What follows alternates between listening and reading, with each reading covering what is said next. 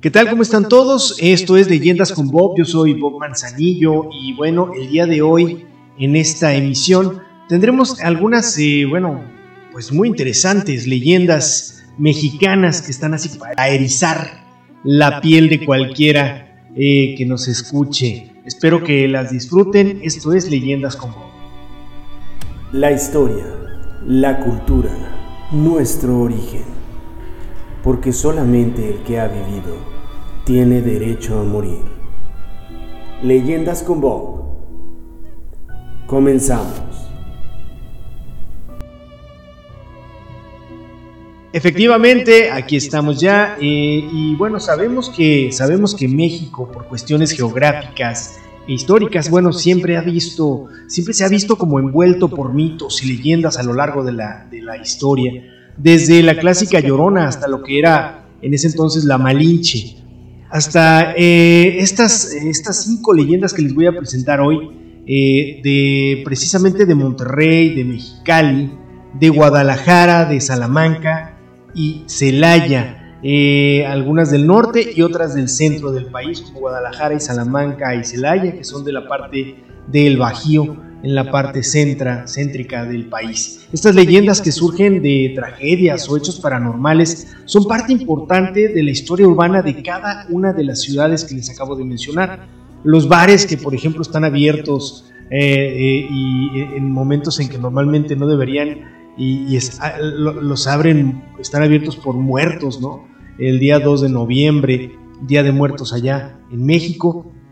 Y misteriosas muertes, por ejemplo, en casas cilíndricas o fantasmas en la carretera, marionetas que cobran vida o un niño que no puede descansar en la oscuridad de un panteón. Son algunas de las historias que vamos a platicar aquí en Leyendas con Bob. Yo soy Bob Manzanillo, recuerden, y espero que les guste. Compartan este podcast, compartan con sus amigos, escúchenlo.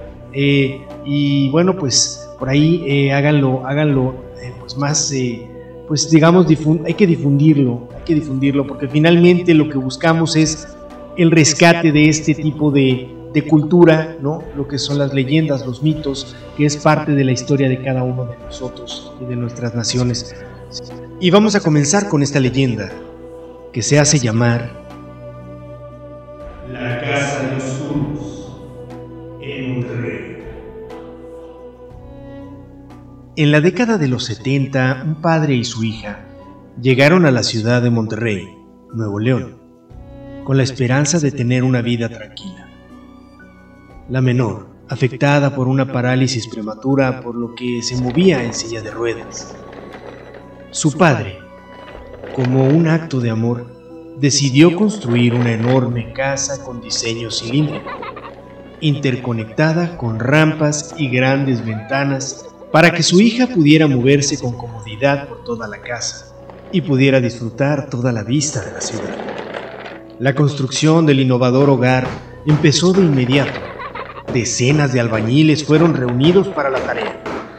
La gente trabajaba hasta altas horas de la noche para terminar la construcción en cuanto fuera posible. Pasaron los meses y conforme comenzaba a levantarse la estructura, la tensión y un miedo inexplicable se comenzó a apoderar de ellos. De pronto, todo empeoró. Empezaron a desaparecer herramientas. Los albañiles se culpaban entre ellos sin encontrar ninguna explicación lógica a lo que pasaba. Los albañiles convocaron a una de la construcción para encontrar alguna solución. Lo que sucedió fue que se emborracharon y nadie se presentó a trabajar al día siguiente, salvo tres de ellos.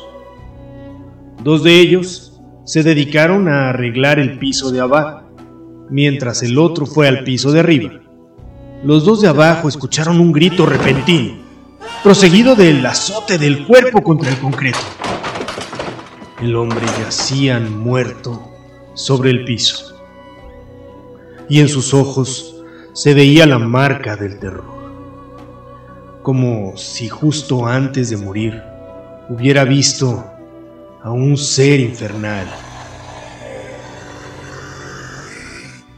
Poco tiempo después de la tragedia, otro trabajador cayó inexplicablemente por una de las ventanas.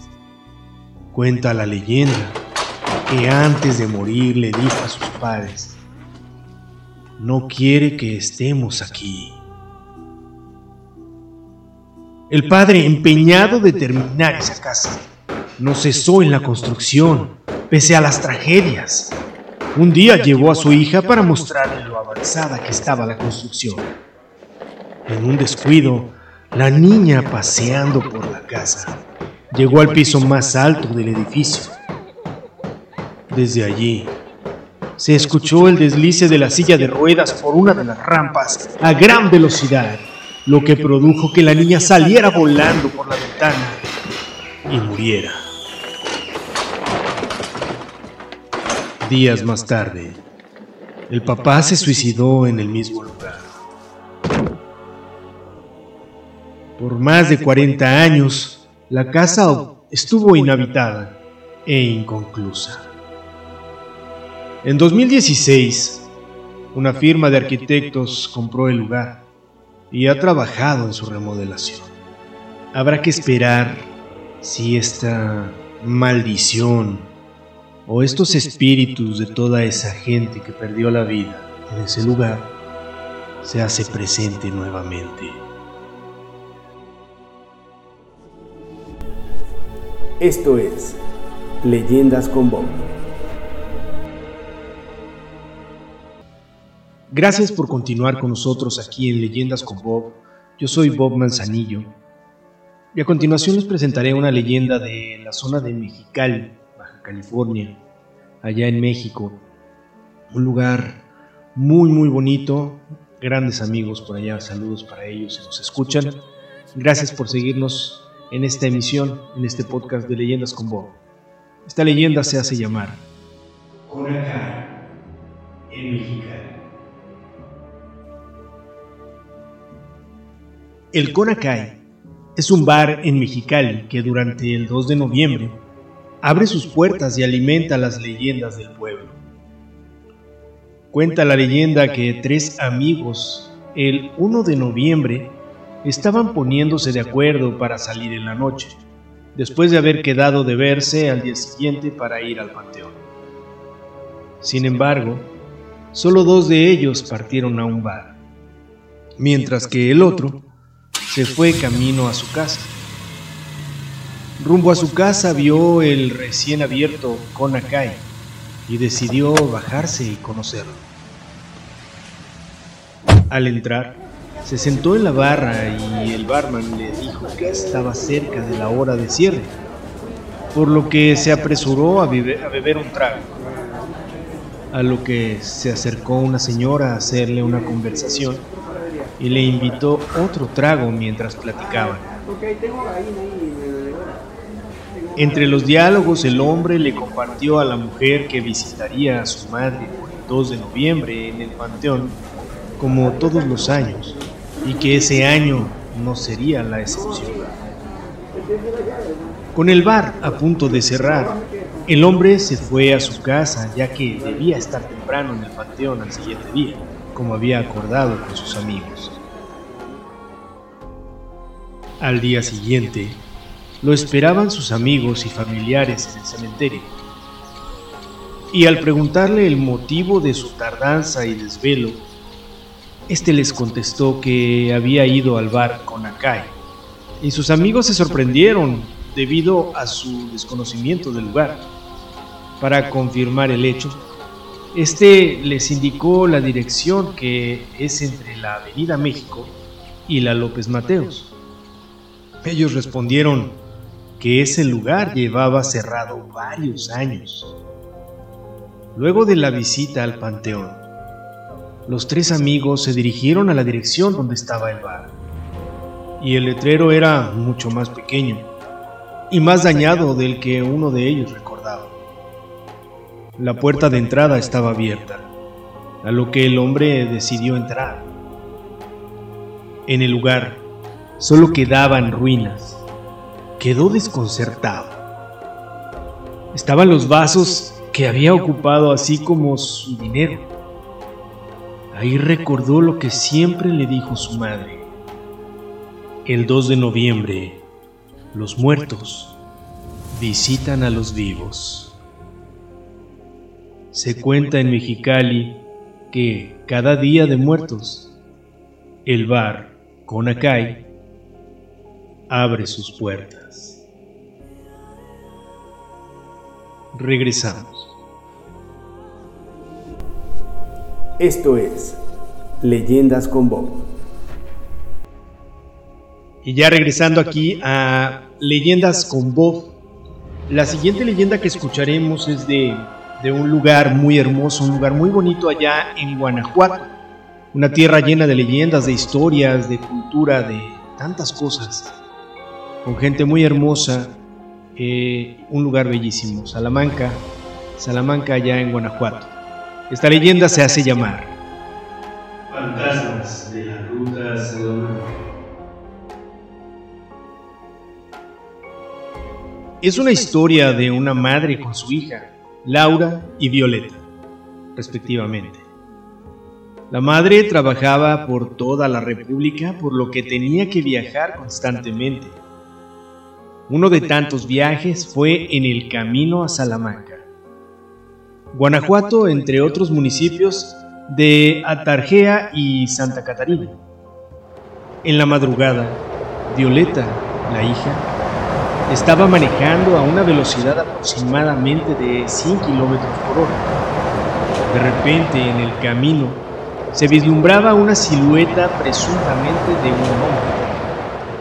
Sin embargo, no alcanzaron los frenos para detenerse y atropellaron a esa silueta, que se desvaneció como humo durante el impacto. Violeta al mirar por el espejo retrovisor vio al mismo hombre pero sentado en el asiento trasero del automóvil. En ese momento, advirtió a su madre alarmadamente. Cuando Laura volteó no había nada, por lo que le dijo que se calmara. Más adelante en el camino, Violeta sentía que alguien estaba apretando su cuello como si el espectro quisiera ahorcarla. La madre al escuchar a su hija que estaba siendo ahorcada, volteó en ese momento. Vio cómo la piel del cuello de Violeta se hundía y la jalaba hacia atrás. Al ver aquello, la mamá maldijo al espectro y la presión en el cuello de su hija fue disminuyendo hasta desaparecer. La experiencia fue tan sorprendente que ambas volvieron al sitio de los hechos, pero en el día para confirmar lo que según ellas había sucedido. En esa visita vieron una cruz a la orilla de la carretera, en el punto exacto donde ellas tuvieron el infortunio. Y no tuvieron duda que era esa persona muerta quien trató de matarlas. Esto es Leyendas con Bob.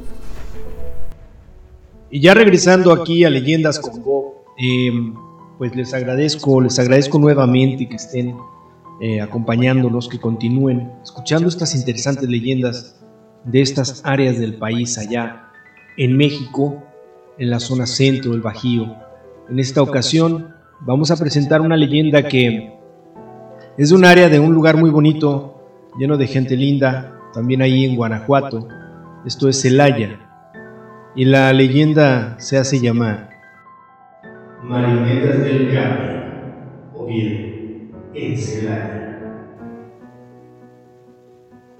En la década de los 70, en Celaya, existió un titiritero de nombre José de Oviedo, conocido como Capi Oviedo, que montaba un show en la ciudad a lo largo de la calle de Hidalgo, en el centro de la ciudad, o en su propia casa, en la misma calle. Cada que hacía show, se aglomeraban muchos niños acompañados de sus padres, pues el Capi era muy popular en la época. Sus shows consistían en 33 marionetas en un teatro de metro y medio, adornado de terciopelo. Representaba clásicos como La Llorona, Barba Azul o Cruz Diablo. Una noche después de dar show, comenzó a darse cuenta que en su hogar ocurrían cosas extrañas, como el sonido de pasos de marionetas o el desacomode de las mismas. Hasta que un día descubrió que dos títeres, una mujer, un hombre, vestidos con trajes de bailarines, se encontraban tirados en el suelo como si hubieran realizado un baile. Días posteriores se despertó escuchando el sonido de los pasos de las marionetas. El zapateado se intensificaba y parecía que se acercaban a la habitación. Sin embargo, se quedó en su cama esperando. A la mañana siguiente, ningún muñeco estaba en su lugar. De hecho, estaban regados por toda la casa. Su siguiente acción fue llevar a los 33 títeres a bendecir a la catedral. Pasó el tiempo y siguió dando sus funciones, hasta que en una, mientras manipulaba el muñeco que representaba a un juez, comenzó a voltear la cabeza hasta estar frente a frente y hacerle una mueca. El Capi Oviedo dio finalizado el acto y no volvió a dar funciones. Decidió enterrar las marionetas y ya casi no se le veía en la ciudad. Esto es Leyendas con Bob. Y ya regresando aquí a este podcast Leyendas con Bob, agradeciéndoles que continúen con nosotros y espero que estén disfrutando de estas leyendas interesantes de esta zona del Bajío y parte norte de México. La siguiente leyenda se llama La tumba de Nachito en Guadalajara. Esta tumba se ubica en el Panteón de Belén, allá en Guadalajara. Ignacio Torres Altamirano, conocido como Nachito, era nictofóbico. Esto es miedo a la oscuridad. Para dormir, sus padres colocaban dos antorchas para iluminar su cuarto. Un día en la capital jalisciense, se dice que cayó una tormenta que logró apagar las antorchas del cuarto de Nachito. A la mañana siguiente, sus padres, al querer despertar, despertarlo, lo encontraron muerto en su cama. El reporte médico indicó un infarto como causa de la muerte. La noche del entierro, el cuidador nocturno del cementerio, mientras hacía su recorrido, escuchó el sonido de alguien, como si alguien se estuviera removiendo o escarbando alguna tumba. El sonido provenía de la tumba nueva, la de Nachito. Lo que encontró fue la tumba vacía y un ataúd en el exterior. Al asomarse encontró al niño vestido de blanco, un crucifijo y un rostro lleno de paz. El vigilante volvió a enterrar el ataúd para que no pensaran que él lo había sacado. Durante los siguientes 10 días hizo su rutina de siempre y en todos estos días encontraba lo mismo el féretro fuera, por lo que volvía a enterrarlo. Del miedo advirtió a la policía del hecho, y estos a su vez a los padres del niño. La madre al enterarse del acontecimiento, entendió que su hijo, pese a haber muerto, seguía teniéndole miedo a la oscuridad, a lo que salía a la luz, para que no se repitiera. Entonces la familia decidió colocar su tumba al exterior, fuera de la tierra. Ahora la gente de Guadalajara visita cada 24 de mayo, día de la muerte del niño, y le deja juguetes a Nachito. Interesante leyenda allá de Guadalajara, allá en Jalisco. Eh, en la que, bueno, incluso si usted eh, de pronto, si ustedes eh, les interesa saber un poco de esta leyenda, se, pueden encontrar algunas fotografías de la tumba. Y sí, efectivamente la tumba está en estos momentos, claro, ya eh, pues ya no está el cuerpo a las afueras, ya el cuerpo debe estar pues bastante deteriorado. Y los juguetes, pelotas, muñecos y demás, ahí alrededor de la tumba de este, de este eh, pues, infante que falleció con ese temor y ese pánico a la oscuridad. Eso fue la tumba de Nachito y esto fue Leyendas con Bob. Les agradezco muchísimo el habernos acompañado esta tarde, o este, o este día, esta noche. Espero que hayan disfrutado de esta emisión y los espero el próximo jueves con más leyendas y más mitos. Yo soy Bob Manzanillo. Hasta luego.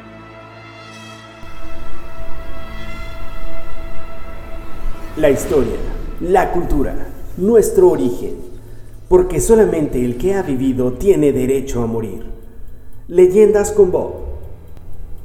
Hasta la próxima.